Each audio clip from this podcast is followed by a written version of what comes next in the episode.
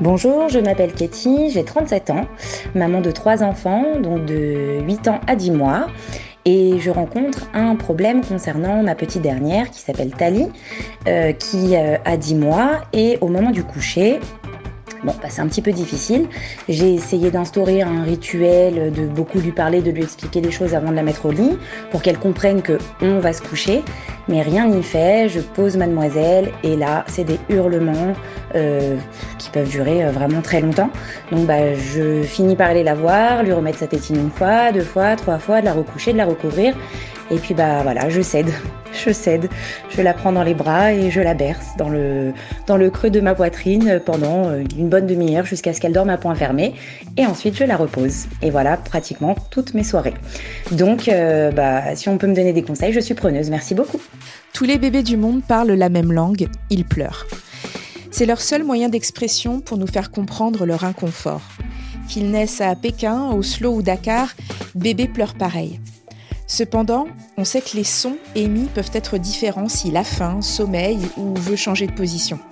Sauf que nous, parents, on n'est pas bilingue bébé. On a beau nous dire à la naissance de notre premier enfant que notre instinct maternel nous guide et qu'on comprend, devine, anticipe les pleurs de son enfant, ben bof bof. Franchement, on peut se retrouver en face de son bébé qui se met à hurler et là commence le grand jeu des devinettes. Attends, je change sa couche. Ah non, elle est sèche. Attends, je crois qu'il se frotte les yeux. Je le couche. Ah non, en fait, il a pas sommeil. Euh, bref, le désarroi total. On sait que cette non-compréhension peut provoquer une frustration énorme autant chez l'enfant que chez les parents, et certains disent parfois qu'ils sont à bout. On aimerait bien avoir un dictionnaire, mais ça n'existe pas. Alors en attendant, si on essayait de comprendre un peu mieux notre bébé pleureur, de décoder ce qu'il nous dit pour mieux communiquer. C'est ce que va nous expliquer Stéphane Valentin, qui est docteur en psychologie, mais aussi auteur de différents ouvrages autour de bébés comme Quand mon bébé me parle. Stéphane Valentin va vous traduire ce que vous disent vos bébés. Bonjour, je suis Dorothée Saada, la maman curieuse qui, pour parents, cherche comment on fait chez les autres pour vous aider à trouver des solutions avec vos enfants.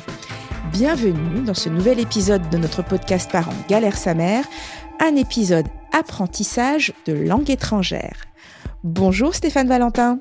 Bonjour Dorothée. Bonjour à tous les parents. On va essayer donc, comme on disait, de décrypter les pleurs de nos bébés aujourd'hui.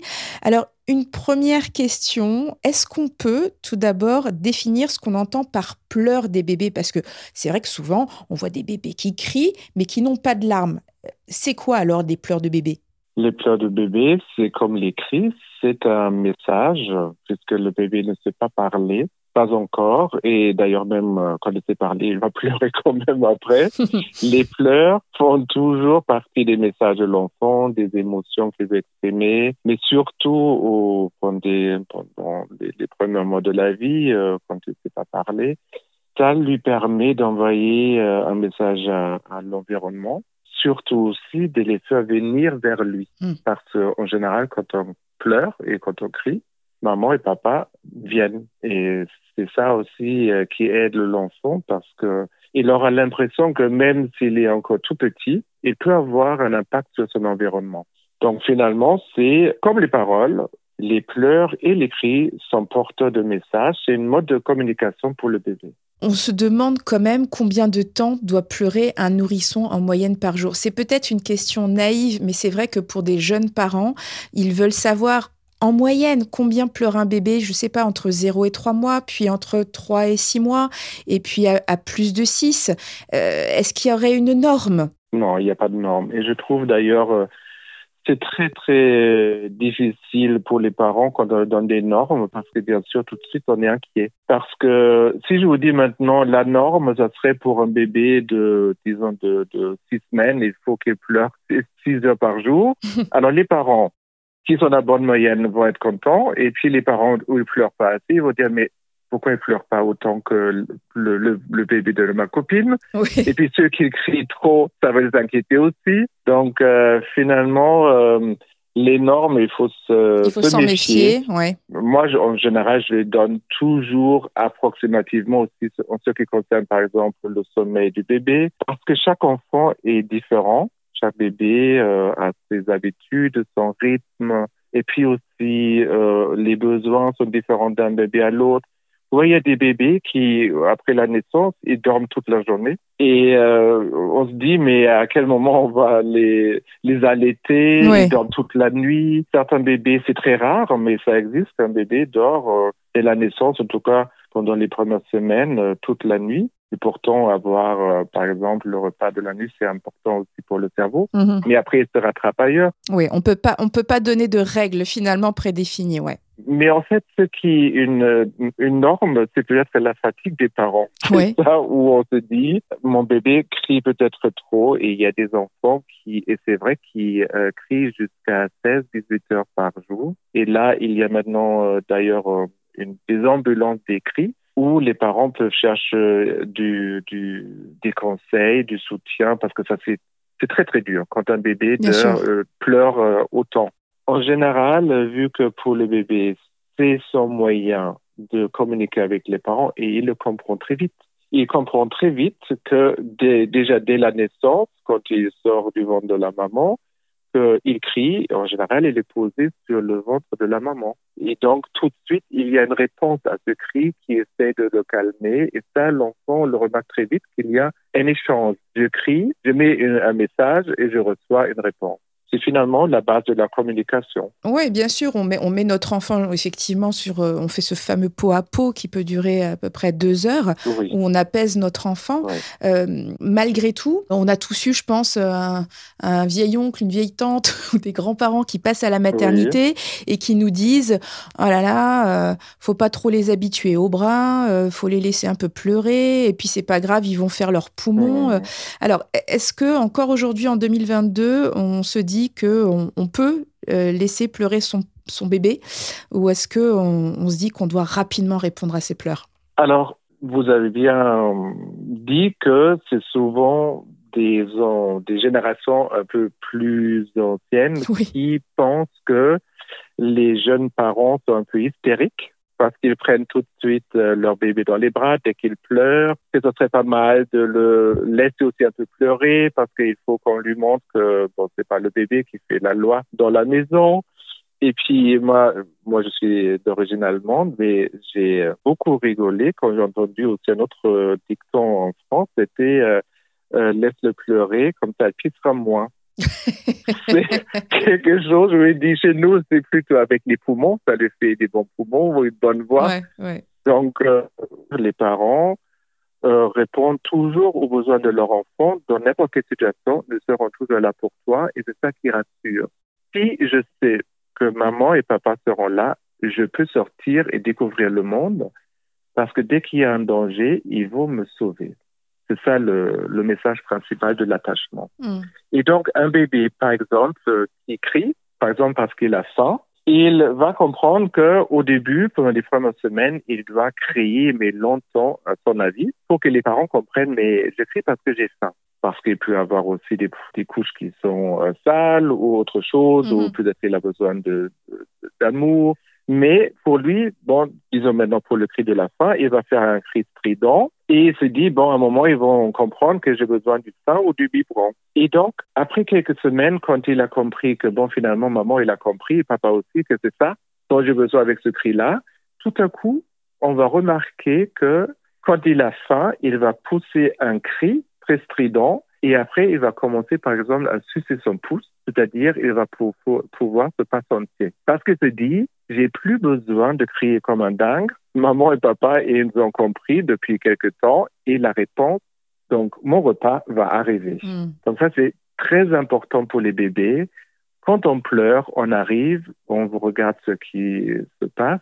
Et c'est ça qui va aussi aider le bébé à ne pas crier sans oreille parce qu'il dit, j'ai besoin de faire un message, mais après, la, communication est passée, en fait. Ils ont, Ouais, ouais, on arrive à se comprendre. Alors, si maintenant on se dit, euh, par exemple, aussi le soir, euh, il y a des méthodes où on laisse crier le bébé le soir parce qu'on se dit, bon, euh, j'ai pas envie de, de venir sans arrêt regarder ce qui va avec lui. Mhm. Surtout à partir de l'âge de six mois, il y a souvent des parents qui pratiquent cette euh, méthode. Et, et donc, l'enfant, qu'est-ce qu'elle lui envoie? Le bébé, par exemple, il est dans son lit, il pleure. Il n'arrive pas à s'endormir parce que c'est comme une tâche énorme Mm. pour euh, nous tous. Combien de fois, nous, adultes, on tourne dans le lit on a tous nos rituels du coucher. Les uns, ils regardent la télé, les autres lisent, les autres entendent la radio, votre podcast, par exemple. et, et, et alors, il crie dans son lit dans le noir. Et les, les parents se disent, bon, il va s'arrêter un moment. Mais oui, il va s'arrêter un moment, pas, pas parce qu'il a compris il faut s'endormir, mais parce qu'il a compris le message. Si j'écris, personne ne va venir.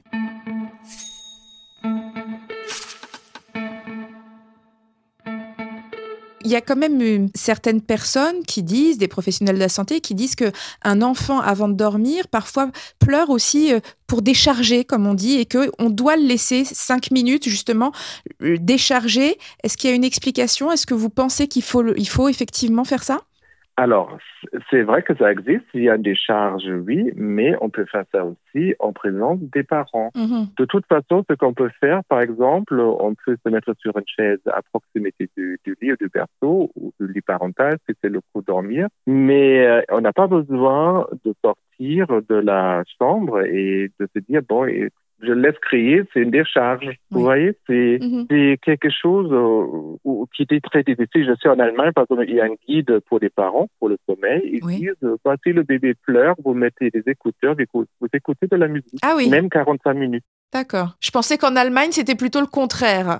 Et Oui, mais il y a ce livre-là qui est quand même un best-seller, Mhm. malheureusement, parce qu'il donne comme un mot d'emploi aux parents de dire, voilà, euh, vous laissez crier pendant une demi-heure, euh, trois quarts d'heure, et puis à un moment, il va s'arrêter. Mm. Mais comme j'ai dit, euh, parce que je pense qu'il il a compris que personne va venir. Donc, c'est pas vraiment un développement positif de l'autonomie du sommeil, de se dire, de toute façon, c'est pas la peine de crier parce que euh, personne va venir. Donc, ce n'est pas une bonne autonomie. En général, quand on apporte le plus vite possible la réponse quand l'enfant crie, quand on l'apaise, Mhm. il sera d'autant plus autonome à un an que si on le laisse crier, parce que c'est ça qui rassure un bébé. Je sais quand j'ai peur, quand j'ai besoin de maman, papa, quand j'ai faim, quand je suis triste, etc., ils vont venir et c'est ça qui va le rassurer et c'est ça qui le rendra autonome à un an. Ça va le sécuriser. Est-ce Voilà. que, est-ce que on pourrait essayer de, de lister, parce que vous en avez donné déjà quelques, quelques-unes,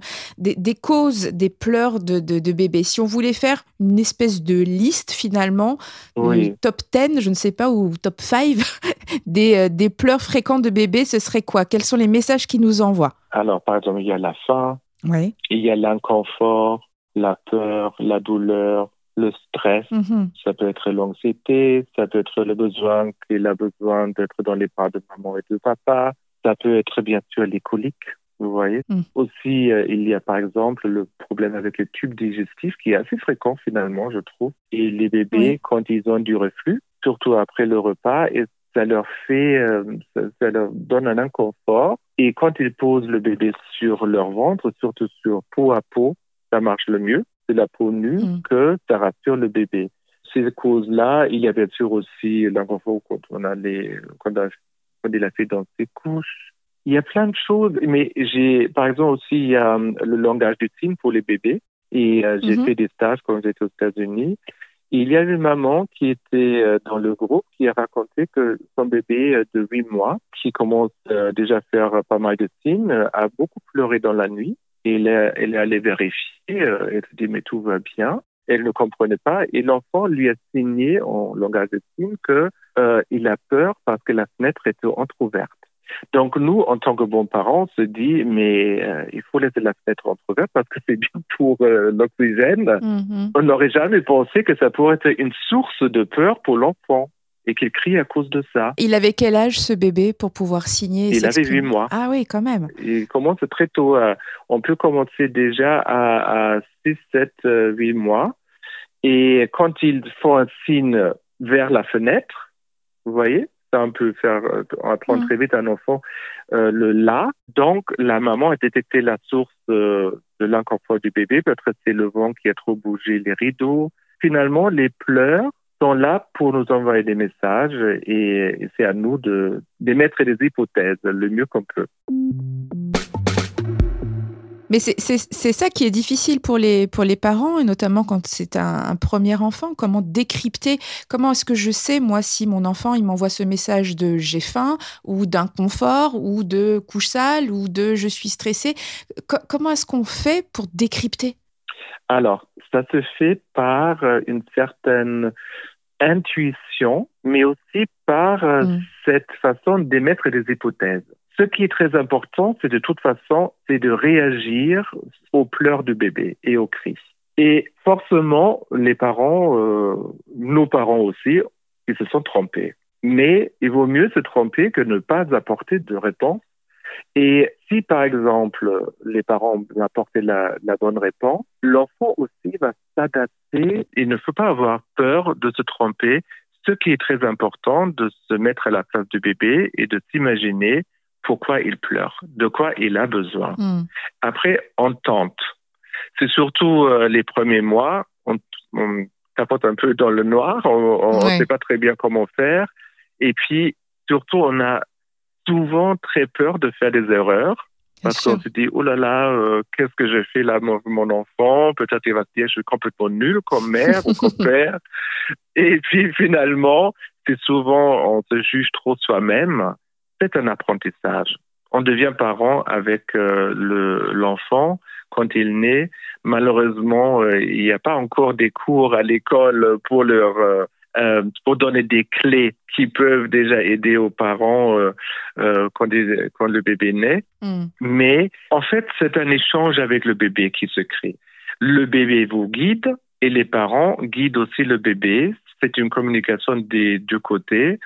Et en émettant, par exemple, l'hypothèse, mon bébé crie, euh, bon, je vais tenter le sang, le biberon, et si ça, ça marche, bon, le bébé se dit, bon, finalement, ce cri-là, il est pas mal pour quand j'ai faim.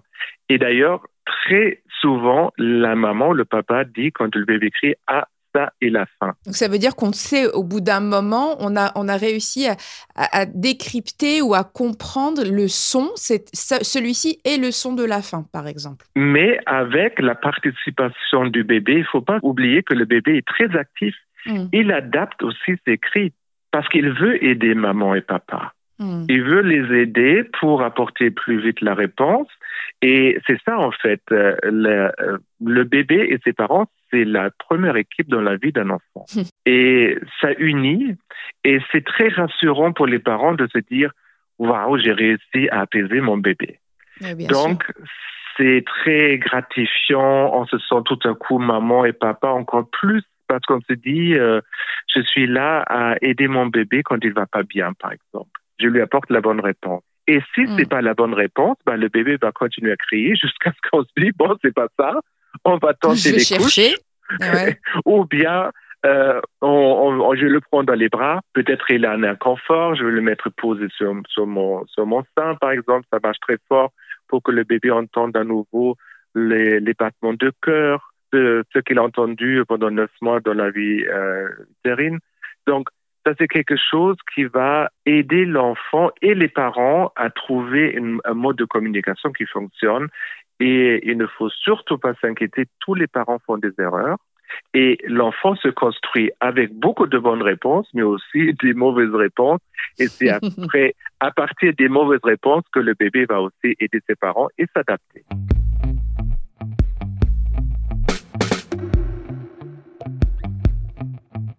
Et, si, si on, imagine, on a tout checké, que tout va bien, la couche, on lui a donné à manger, etc., etc., et qu'on n'arrive quand même pas à le calmer et que mon bébé continue de pleurer. Est-ce que là, on doit s'alerter? Est-ce qu'on doit consulter? Qu'est-ce qu'on peut faire?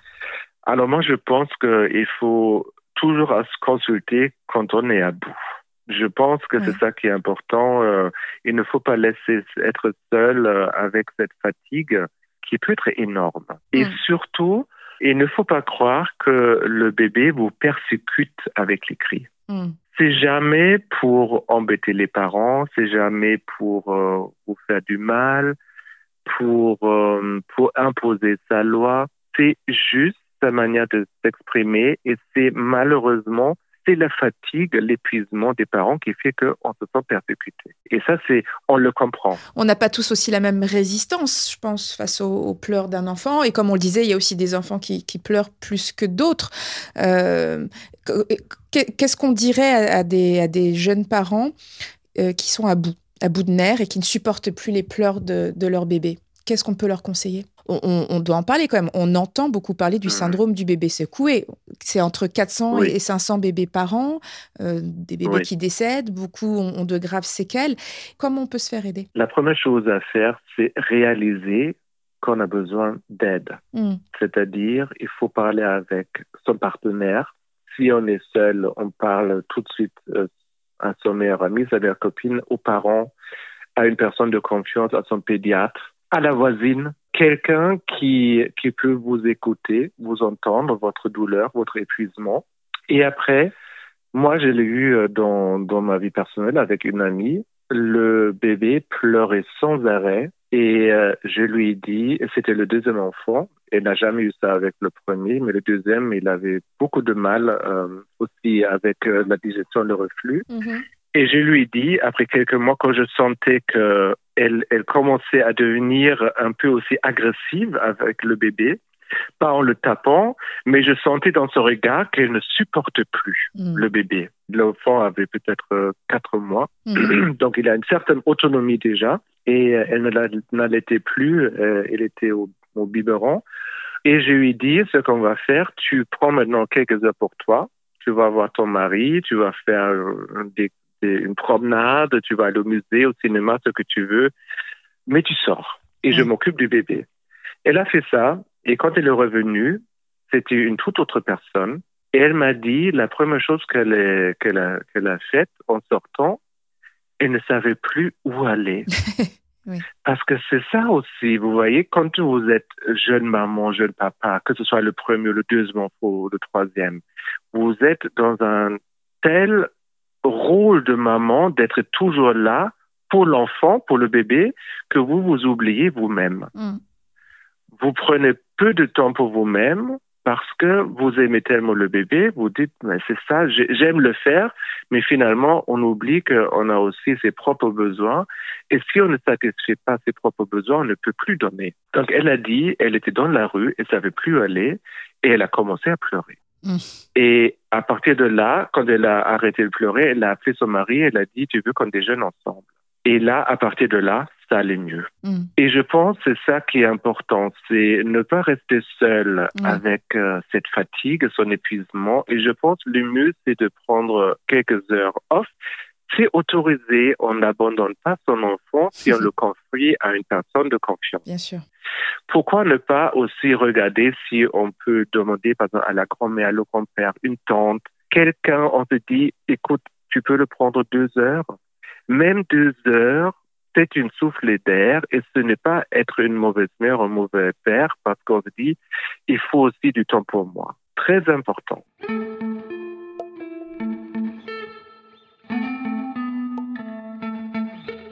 Je, suis complètement d'accord avec vous de donner du temps à la jeune maman, mais euh, moi je me souviens pour mon premier enfant qui pleurait aussi beaucoup, euh, j'avais une cousine qui est venue à la maison. Il était dans mes bras, mon bébé, qui pleurait, qui pleurait. Et puis, ma cousine m'a juste dit, bah, donne-le-moi. Elle l'a pris dans ses bras. Et en fait, je pense que j'avais accumulé une telle fatigue, un tel stress, que mon enfant hmm. pleurait dans mes bras, en fait, parce qu'il ressentait tout ce que je lui hmm. transmettais. Et le fait d'être passé juste dans les bras d'une autre personne qui est arrivée extérieure et qui était calme, a fait que lui s'est apaisé et il s'est endormi dans les bras de cette personne-là. Donc, en fait, c'est vraiment passer le relais. Et ne pas le ressentir comme un échec. Oui. Voyez, le danger est toujours, mon Dieu, je suis même pas capable d'apaiser mon bébé. Et maintenant arrive ma cousine, elle l'a vu la première fois et il pleure plus. Mais en fait, l'enfant, comme vous dites, ressent le désarroi des parents. Et ce qui est très important quand on a un bébé qui pleure beaucoup, beaucoup, beaucoup, on change sans cesse de manière de l'apaiser. Parce que vous dites, je vais faire ceci, je vais faire cela, nanana. Ben oui, c'est ce qu'on disait tout à l'heure, on, tente. Voilà, on tente. Mais il faut pas tenter 36 choses, vous voyez. Mm. Il faut, à un moment, il faut, par exemple, si on a un bébé qui pleure en continu, c'est pas comme un bébé qui, qui pleure pour une faim, par exemple. Là, c'est un autre niveau.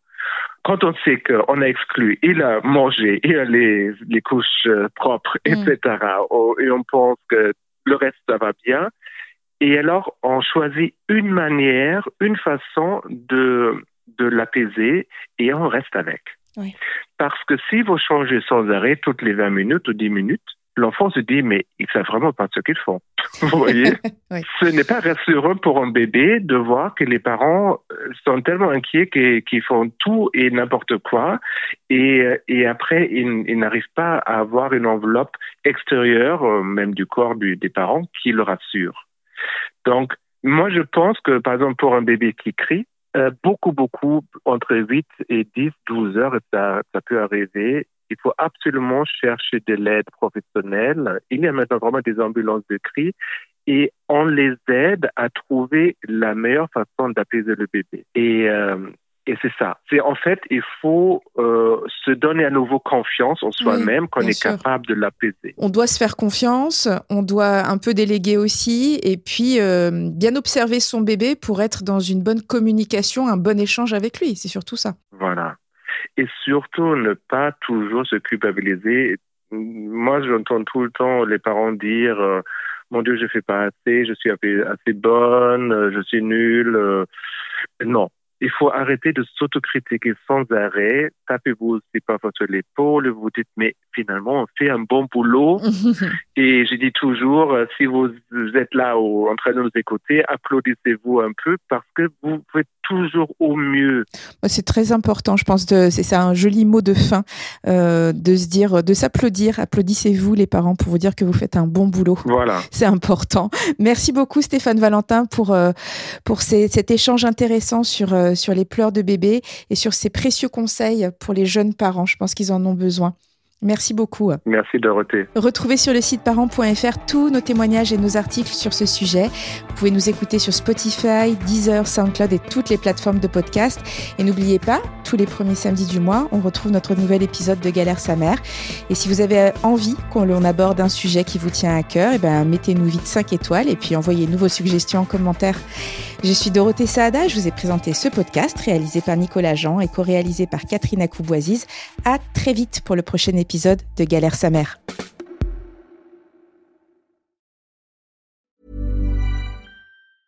Mom deserves the best, and there's no better place to shop for Mother's Day than Whole Foods Market. They're your destination for unbeatable savings, from premium gifts to show-stopping flowers and irresistible desserts. Start by saving 33% with Prime on all body care and candles. Then get a 15-stem bunch of tulips for just $9.99 each with Prime. Round out Mom's menu with festive rosé, irresistible berry chantilly cake, and more special treats. Come celebrate Mother's Day at Whole Foods Market.